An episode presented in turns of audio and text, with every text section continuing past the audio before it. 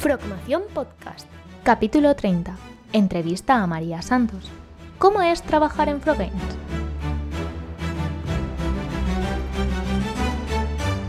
Muy buenas a todos y bienvenidos al último episodio de la primera temporada de nuestra Frogmación Podcast, un podcast de aspecto generalista donde hemos hablado de la tecnología, de la formación, de la educación y con colaboradores desde estudiantes a profesores, a colaboradores del mundo del marketing, gente que aprende con nosotros y hoy nos toca ni más ni menos que una profe en Frogames, pero también la cofundadora de la empresa. Así que María Santos, bienvenida a nuestra formación podcast. ¿Cómo estás?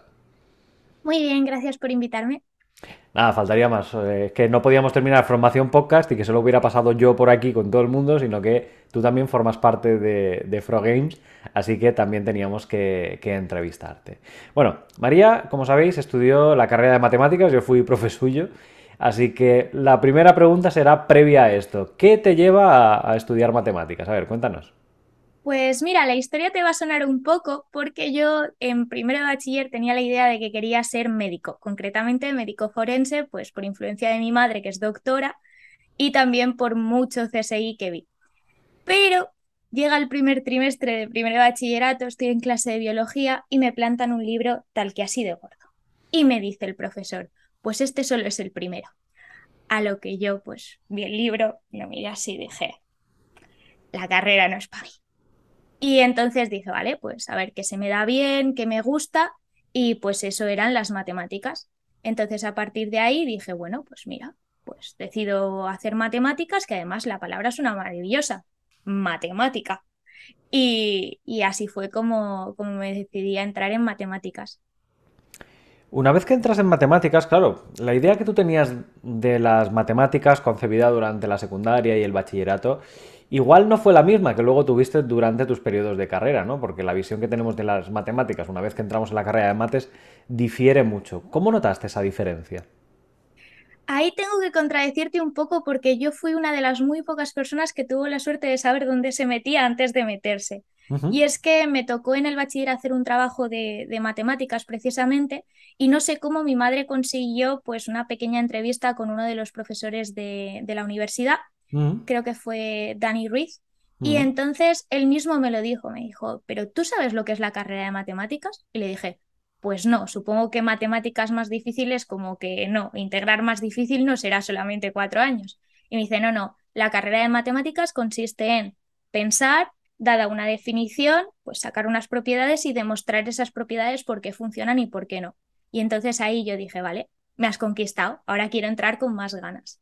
Y entonces, pues, en respuesta a tu pregunta, sí, yo sabía dónde me estaba metiendo. Ajá, genial. ¿Y qué recomendarías a nuestros oyentes que están en esa época, en secundaria, bachillerato, y dicen, oye, pues igual me gustan las matemáticas, o se me han dado bien las matemáticas, debería probar de estudiar matemáticas? ¿Qué les recomendarías a toda esta gente que duda o que quiere experimentar con el mundo de las matemáticas en el futuro? Pues a cualquiera que quiera estudiar matemáticas porque le gustan, que aunque parezca difícil la carrera y digan que es muy dura, que lo es, es verdad, eh, que tiren para adelante, o sea, que hagan lo que les gusta y que, y que lo disfruten, porque al fin y al cabo es eso, o sea, no es tener una carrera porque necesito una carrera, no, lo que tiene que ser es que te guste, que disfrutes esos cuatro años o los que sean, eh, pero eso, que sobre todo que se disfrute y que, que te guste lo que haces. Y Claro, en el podcast hemos hablado mucho acerca de las formaciones en la universidad, de las formaciones a distancia, online. Si ahora tú volvieras a empezar, ¿te plantearías volver a hacer una carrera universitaria? ¿O ahora que has experimentado las mieles del mundo online, crees que uno se puede formar en lo que le gusta sin necesidad de ir a la universidad?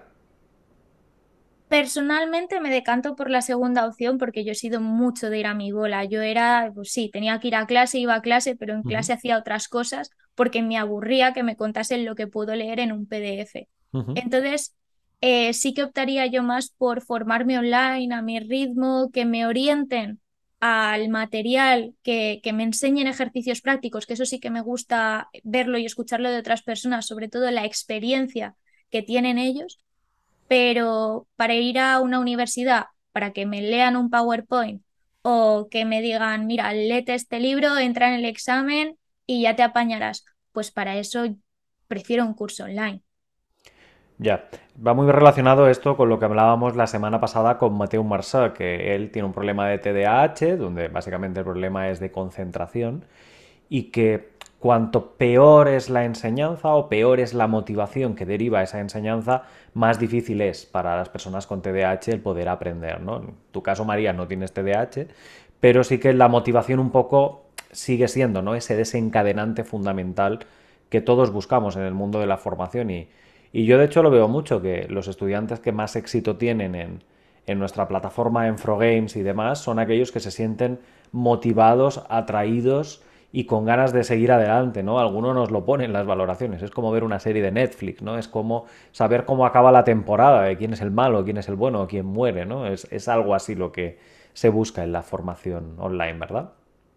Sí, así es. De hecho, eh, ya como instructora es lo que intento de decir, vale, voy a intentar motivar a los alumnos a hacer los vídeos divertidos, contar de vez en cuando experiencias propias de cara pues que tengan pues ese pequeño recordatorio que les lleve a acordarse de lo que se les está enseñando y que no sea pues el típico discurso de esto es así, porque es así, porque es así, porque tal, porque tal, porque cual, que es lo que últimamente es lo que se está viendo en las clases en directo. No en todas, pero sí en la gran mayoría.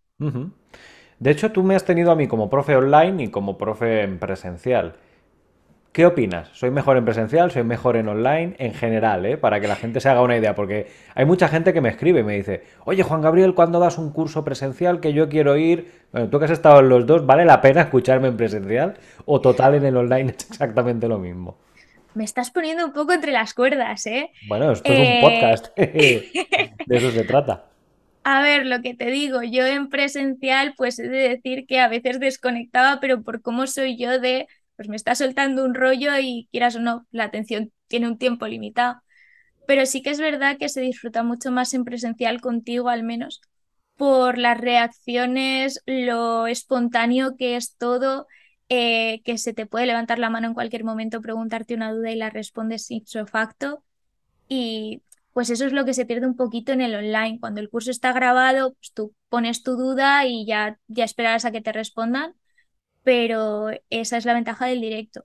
¿Y en cuándo eres mejor y dónde eres mejor? Pues no lo sé, porque enseñas igual en los dos lados lo que ya está. Tiene sus diferencias. Con eso me bastaba. Eh, sobre todo de cara a que, a ver, yo siempre digo que en la enseñanza yo explico igual en clase que fuera de clase. Te explico igual en clase que en el bar, mm. que en una excursión o que en un curso online, porque al final es, es la forma de ser de uno mismo que es más o menos didacta o que desgrana más o menos los conceptos a la hora de, explicarlos, enseñarlos y, transmitirlos, ¿no? Sí que es verdad que eh, en la formación presencial todavía tienes esa suerte de poder levantar la mano y que te contesten al, momento, ¿no? Pero si, bien es verdad que en Frogames hemos intentado ¿no? mantener un, un, concepto totalmente online, lo hemos acompañado, eso sí, de los directos de, de Frogames, donde hasta ahora han sido temáticas que cada mes hemos ido explicando y cubriendo, pero que iremos intercalando con sesiones de preguntas y respuestas en directo para que la gente pueda recopilar mientras va aprendiendo esas preguntas y hacernoslas en directo, no solo a mí, sino también al resto de instructores, para así poder tener un acompañamiento más guiado, más pautado o una explicación más elaborada que a, lo mejor las que escribimos en, en el foro. María, ¿por qué te decantaste una vez acabaste la carrera por la formación online? ¿Qué fue lo que te dijo? Mira, yo también quiero enseñar online como hace este tío. A ver, no fue al acabar la carrera. A mí me enganchaste en, creo que fue tercero de carrera, porque eh, a mí me gustaba mucho hacer material, me gustaba mucho pues, hacer mis PowerPoints, mis apuntes bonitos y me preguntaste a ver si podía ayudarte a hacer pues un material para, de hecho, creo que fue el curso de estadística descriptiva. Correcto. Y dije, venga, va, ¿por qué no? Y entonces así fue como empecé con el material, luego me empezó a picar el gusanillo de, hmm, me gustaría explicar a mí este ejercicio, me gustaría contar un poco cómo se hace eh, esta determinada cosa, tal. y, fue a partir de ahí que me empezó a gustar y pues fui haciendo más cosas cada vez. En, en, cuarto ya tenía esos dos cursos, álgebra lineal y estadística descriptiva, y a partir de ahí fue decir, vale, tengo esta idea, me gustaría llevarla a cabo y aunque pues llevaba su tiempo y su esfuerzo, pues las cosas iban saliendo y por ejemplo eh, estoy orgullosísima de que me dieses la oportunidad de hacer el curso de Python que tenemos. Sí, que ahora hablaremos de él también. De hecho, ha sido muy modesta porque hay una cosa que no has dicho, y es que yo haciendo material soy un puto desastre. Es decir, yo no puedo hacer material, yo hago más faltas de ortografía y, no porque no sepa escribir, sino porque no me fijo en estas cosas, sino que me centro en lo que quiero explicar. Y muchas veces cuando yo mismo elaboro el material, luego va y ni lo uso, lo pongo ahí de fondo y yo cuento una historia totalmente diferente. Entonces, eh, sí que María había criticado duramente muchos de mis trabajos previos en plan, tío, eres un puto desastre, eres un caos. Es difícil seguir lo que, lo que explicas porque Tú no necesitas ese guion, pero el que está aprendiendo sí que lo necesita. Entonces eso fue un poquito la idea y la razón por la cual los primeros cursos de María se, centraron en asignaturas de, la carrera de matemáticas. De hecho, tanto el álgebra lineal como, la estadística no es más que reinventar algo que dábamos en presencial, mucho más teórico, por supuesto, con lápiz y papel, reinventado con Python, con R, de una forma mucho más práctica, amena, para que todo el mundo lo pudiera hacer desde casa a pesar de, no, de no, ir a la, a la universidad, ¿verdad, María? Así es. Sí, sí, sí. Bueno, llegamos al, punto estrella, tu curso de Python. Y digo tú porque eh, tú elaboraste todo el material. Yo me puse aquí a grabar en el despacho encerrado en plena pandemia y pospandemia y demás, pero la artífice de esa idea, de ese curso, de esa obra maestra, porque es mi curso favorito con diferencia de todo Games, es totalmente tuya. Cuéntanos cómo se te ocurra, cómo, cómo se te ocurre, cómo lo concibes, cómo lo plasmas, cómo te inventas la historia, cómo eh, cuéntanos. Pues a ver, me remonto un poco a primero de carrera cuando yo descubrí la programación y me gustó mucho. Me gustó mucho, pero sí que es verdad que así como me la dieron, dije, jo, pues una vez yo ya hubo investigado por mi cuenta y tal, dije, yo lo enseñaría de forma diferente. Entonces apareciste tú y dijiste, bueno, pues hazlo. Y entonces la idea del curso nació así, de decir, vale, hay cursos de Games que necesitan de Python y nos está faltando Python básico. Entonces, pues esas ideas eh, se crearon pues la idea de un curso básico de Python. Y entonces dije, bueno, vale, pues voy a basarme en cómo lo aprendí yo, pero aplicando lo que como me hubiese gustado que me lo explicaran.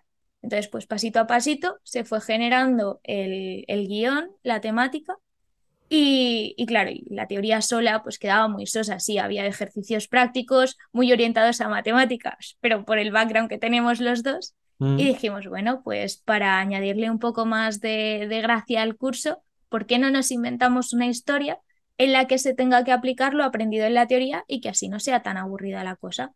Y pues a mí me gustan mucho los juegos de palabras y empecé a trastear Python, a qué me suena Python, todo lo que tiene Python pues tiene PY y dijimos, bueno, pues algo que empiece por PY, le ponemos la Y y que suene como suene y así pues salió la idea del pirata. Y en base a la idea del pirata empecé a buscar imágenes libres de derecho, encontré las que encontré y dije, bueno, pues ahora a crear una historia con esto. Y la verdad es que me lo iba inventando sobre la marcha vi el mapa y dije, vale, una, dos, tres, cuatro, cinco, seis, siete, las que haya, pues tantos niveles, tantas islas. A partir de aquí, pues a organizar el viaje de nuestro querido pirata por todas las islas y cuando necesitaba un enemigo se creaba un enemigo, cuando necesitaba un puzzle se creaba el puzzle y así nació Pairatilla y su superaventura para eh, convertirse en el rey de los piratas que para todos los que no los conozcáis os lo dejaremos en la descripción del podcast o del vídeo de, YouTube donde lo estáis escuchando o viendo para que le podáis echar un vistazo. Es un curso de más de 55 horas de contenido donde, como ha dicho María, está toda la teoría de la programación explicada eh, con ejemplos en Python, ejercicios finales, tareas para repasar, cuestionarios, incluso un proyecto final de, de programación para llevar a cabo un proyecto con todo lo aprendido durante el curso paso a paso. Para toda la gente que nunca ha aprendido el lenguaje de programación, yo creo que no hay mejor forma de iniciarse en la programación con el,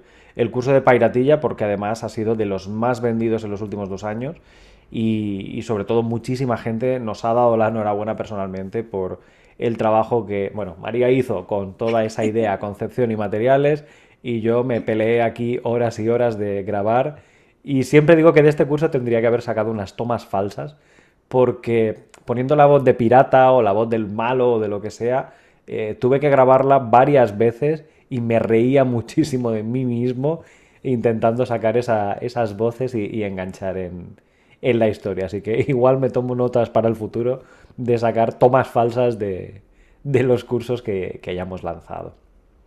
Aparte de la historia del pirata, también estás trabajando todavía en, eh, la ruta de matemáticas desde, desde cero, ¿verdad? Sí, sí, ahí estamos. Tenemos ya cuatro cursos sacados, creo. Y bueno, nuestra intención es ir sacando el resto, pero eh, con la nueva plataforma, creando eh, nuevas cosillas y tal, pues lo tenemos un poco parado. Pero ahí estamos, ahí estamos con la intención de completar la ruta de matemáticas desde cero, que ahora no me acuerdo el número exacto, pero va a tener creo que ocho o nueve cursos con las diferentes ramas de las matemáticas. Mm. Y pues la intención es eso, que quien no haya tenido la oportunidad de aprender matemáticas o quiera reforzar las bases, pues esos son cursos básicos en los que ponemos todo nuestro cariño para que se entiendan desde un nivel muy básico para poder luego acceder a cursos más avanzados, ya sea de matemáticas de carrera, de programación, de Machine Learning, Deep Learning y todo el mundillo. Sí, la verdad es que la, saga de matemáticas desde cero es muy, muy, muy amena porque no necesita nada de experiencia previa. Empieza desde enseñarte a sumar, restar, multiplicar y dividir, a entender las propiedades, a abstraerlas, a llevar a cabo ejercicios, a plantear ecuaciones, matrices, hacer representaciones gráficas, trigonometría, etcétera, etcétera, como si pasaras de nuevo por las etapas del colegio, sobre todo de la secundaria aquí en España, ¿no? Y que nos ayuda a refrescar estos conceptos, por ejemplo, si sois padres y queréis enseñar a vuestros hijos, o los propios chavales si quieren ejercicios resueltos, cada curso tiene centenares de ejercicios resueltos para poder complementar, de modo que es como tener un refuerzo adicional en todos estos conceptos. hay mucha gente, lo que tú has dicho, ¿no? que o no acabó la secundaria o la tiene muy olvidada, oxidada, y antes de meterse a un curso de programación, un curso de Python, un curso de videojuegos, un curso de IA, necesita revisar esas, esas bases de matemáticas y fue un poco la idea de, esa, de esa ruta o de esa, de, esa saga de, cursos. Eh, te iba a preguntar, María, Siempre que, hablan de Games, siempre que, buscan nuestros cursos y tal, la gente lo asocia conmigo porque yo salgo hasta la puñetera sopa, ¿no? Pero cuéntales, tú haces muchas más cosas en Games, ¿no? Que solamente grabar los cursos de Pirate o hacer los materiales de Pairatilla y grabar los vídeos de matemáticas desde cero. Cuéntale a la gente que, que, no te conoce o que no te ve tanto ante la cámara, ¿qué haces además en Games? Sí, yo estoy como un poco entre las sombras, se diría. Eh, pues yo hasta que sacamos la plataforma nueva, simplemente me dedicaba pues eso, a material, sobre todo pues diapositivas, preparar temarios, traducir cursos del inglés al español y pues a veces me animaba a grabar cursos como por ejemplo algunos ejercicios de Python, los de matemáticas desde cero, incluso el de Photon.2. Pero con el nacimiento de esta nueva plataforma, pues la verdad es que me lo estoy pasando pipa porque estoy haciendo cosillas que me gustan, por ejemplo, el diseño de las, de las páginas principales de los cursos. Luego también he tenido la oportunidad de programar un poco web con los plugins que ofrece la plataforma y modificarlos a nuestro gusto para enseñar pues, el número de estudiantes que tiene el curso, eh, las horas que tiene el curso, cosas que no ofrecían directamente, poder, poder mostrarlas. ¿Y qué más hago? bueno, ahora también estamos optimizando un poco la página web. Respondiendo dudas también. Y creo que... ¿eh? Bueno, sí, la, es verdad, es verdad, se me olvidaba y es lo que hago cada día. Animando a las eh, comunidades. Mm. Eh, bueno, eso, eso va arrancando, pero sobre todo sí responder las dudas cada día o lo antes posible, corregir las tareas, eh, algunos comentarios de la comunidad, pues responderlos, animar a la gente a participar. Ahí estoy, en mil fregados. Para que veáis que no solamente es que cree algunos materiales, algunas transparencias o ficheros de collab, sino que realmente formar parte de un proyecto como Games, como somos muy poquitas personas los que estamos en, el proyecto, hacemos de todo y hacemos muchísimo. De hecho, eh, siempre que nos reunimos con alguien eh, de, de Games, lo solemos hacer comida en mano, habéis visto nuestras fotos por redes sociales, de modo que nuestras reuniones se alargan hasta la comida, con sobremesa, combinando trabajo, ocio, tiempo libre. Y de ahí surgen todas estas ideas que, luego veis en forma de cursos online o en forma de funcionalidades como las gamificaciones o los próximos certificados blockchain que, estarán disponibles eh, desde el mes de, de septiembre en nuestra, en nuestra plataforma. María, vamos cerrando episodio casi casi ya. Últimas recomendaciones.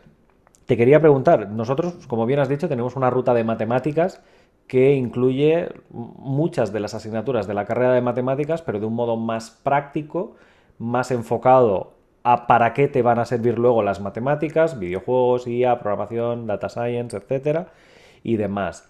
¿Consideras que para si alguien se quiere dedicar al mundo de los videojuegos, de la IA, del blockchain, de todas estas cosas, necesita pasar por la carrera de matemáticas o que la base que nosotros le damos con todos nuestros cursos les coloca en una posición muy ventajosa, ya que son todos ellos súper prácticos? Eh, bueno, la respuesta para mí está clara. No te hace falta la carrera para, para meterte en, en los temas de Machine Learning, Deep Learning o videojuegos pero eh, sí los cursos de cara a tener una base, porque sí que sí, las matemáticas están por todo, aunque haya gente que no le guste admitirlo, y al menos tener una base sólida como la que se ofrece en los diversos cursos, eso sí que es altamente recomendado. Y por tanto, si alguien dice, oye, eh, las matemáticas, de, todo lo que sabes tú de matemáticas, de todo lo que te han enseñado en la carrera, ¿qué porcentaje estás usando a día de hoy? Eh, pues mira, te voy a decir un cuarto porque creo que eh, estoy usando la mayor parte de lo que aprendí en primero de carrera y parte de lo de segundo, de lo de tercero y cuarto, pues mira, a lo mejor un 2%, 3%, quitando la, la programación que aprendí por mi cuenta esos años, del temario de la carrera, poca cosa. Era, era muy abstracto para, para aplicarlo a lo, a lo que estoy haciendo ahora, que es videojuegos y, y matemáticas básicas. Por tanto, bueno, tú has sido muy generosa, un 25%. Yo digo que menos de un 3% es lo que uso yo en mi día a día, ya, ya os lo digo. Bueno, en el día a día tienes razón, en el día a día poquito, pero en los, en los cursos de, de videojuegos, deep learning y tal, sí que necesitas al menos ese 25%. Bueno, yo creo que eres demasiado generosa, pero bueno, eh, es, una, es, una, opinión. No, eh, yo sí que es verdad que la carrera de matemáticas te ayuda a pensar, a estructurar tus conceptos, tus conocimientos y demás, pero como tú muy bien has dicho, con los cursos aparte o haciéndote toda la ruta o trabajando en casa de forma autodidacta con nuestros materiales, nuestros vídeos y demás, yo creo que se consigue un resultado todavía más efectivo, porque no mm. necesitas cuatro años de tu vida para empezar a hacer cosas, sino que realmente con ir completando los cursos en dos, tres semanas, las que necesites, eh, en un trimestre te puedes colocar con una buena base sin haber indagado profundamente en el, en el núcleo de las matemáticas, que luego lo que tú dices, ¿no? que total, no lo vas a usar en la vida para lo que para el, el tipo de trabajo tecnológico que, comentábamos. Igual sí que son interesantes para el mundo de la investigación, o si os vais a dedicar a hacer un doctorado o a escribir papers y, demás, pero para lo que es el desarrollo de apps, de videojuegos, de algoritmos de IA, de machine learning, de inteligencia artificial, de blockchain, de lo que sea, pues no es tan tan tan necesario tanto abanico o tanta paja intermedia de, una carrera como, como, lo es matemáticas, porque además tú misma lo has dicho, es una carrera muy difícil. ¿Qué, porcentaje acabasteis más o menos la carrera en tu año aproximadamente? Eh, si no recuerdo mal, de los que empezaron conmigo en el 2016, acabamos un total de siete personas. De siete personas. ¿Y fuisteis? Los cuatro años limpios. ¿Y fuisteis 45? Sí, si no recuerdo mal, llenamos ese año 45 plazas. Pues fijaros, menos de un 20% llega a completar la carrera en los cuatro años. Eso significa que igual otro 20% necesita dos o tres años más y que mucha gente se abandona o se pierde por el camino, ¿no? Entonces, es algo que nosotros sí en el mundo online tenemos esa ventaja de que cada uno lo hace a su ritmo y que no hay fracaso posible, simplemente la constancia y la dedicación, el tiempo necesario para llegar a conseguir tus metas y tus objetivos. María, vamos cerrando. Eh, recomendación para nuestros oyentes, ahora que terminamos la primera temporada del podcast y vamos a tener unas cuantas semanas de vacaciones, aprovechando que aquí en España tenemos un calor horroroso. Eh, recomendaciones para que lean y para que vean. Recomiéndanos un libro y recomiéndanos una serie o una película, lo que quieras. Bueno, tú ya me conoces, soy muy lectora, sobre todo de fantasía y, ciencia ficción. Y me ha costado decidirme, ¿eh? Muchas de las recomendaciones que hubiese hecho ya la han hecho eh, gente que ha pasado antes por aquí, pero creo que esta no la ha hecho nadie y es el libro de Ready Player One. no, eh, la película, el libro, ¿eh? No, no, no, no, no, el libro. El libro se, orienta, se se ambienta más en la época de los 80 de los videojuegos retro, mientras que la película estaba más pensada para, eh, para gustar a la, generación. La película es totalmente comercial. Mm. Está muy bien también, pero yo disfruté como una enana el libro, la verdad, me encantó. Claro, porque el libro se presenta como una especie de puzzle utilizando los juegos de los años 80 y que realmente esos puzzles o esas pruebas han pasado a ser eh, pruebas de Hollywood, básicamente, en la película, mm. ¿no? Entonces se pierde un pelín la esencia original del libro. Sí, y bueno, y ya no solo los puzzles, sino también el mundo virtual que presentan.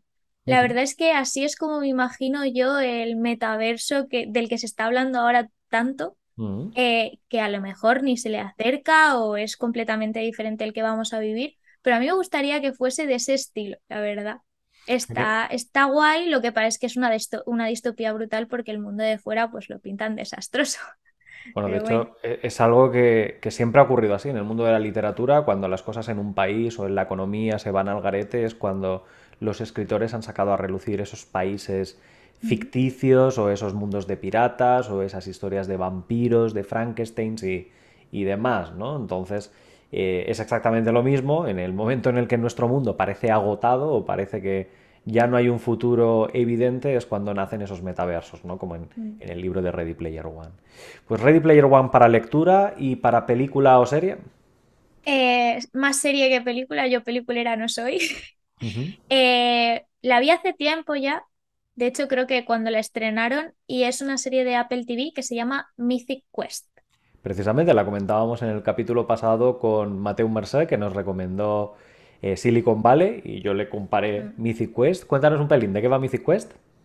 A ver, así como la vi yo, porque yo no he tenido todavía la oportunidad de trabajar en un estudio de videojuegos, aspiro a ello al futuro a lo mejor, eh, pues te presentan eso, la vida en un estudio de videojuegos, lo que obviamente pues para hacer comedia llevan los estereotipos al extremo.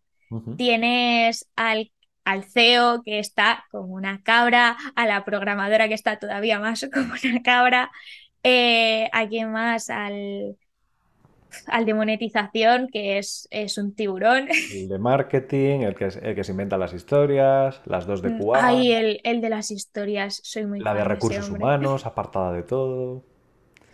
Realmente es una serie que... vale la pena. Está, está muy idilizada, ¿no? Son, muy, son estereotipos muy canonizados, pero la verdad es que es bastante fiel. Yo sí que he estado en varias empresas de videojuegos es bastante fiel a lo que pasa en la vida real. ¿eh? Cuando entras en un estudio de videojuegos, esos prototipos que se ven en las series existen de verdad y, se comportan como tal.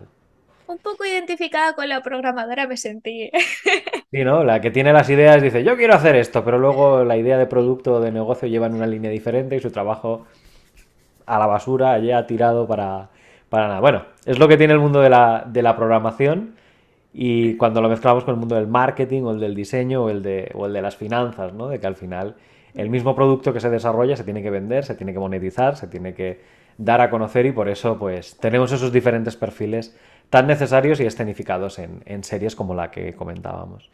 Perfecto, pues ya tenemos trabajo para el verano. Gracias María por haber compartido este ratito con nosotros. Último episodio de la primera temporada, no podías faltar aquí porque la gente se queda con esta idea de que yo soy la cara de Fro Games y se olvidan de, que tú también eres el otro 50% de, de. María, muchas gracias por haber compartido el ratito con, con nosotros.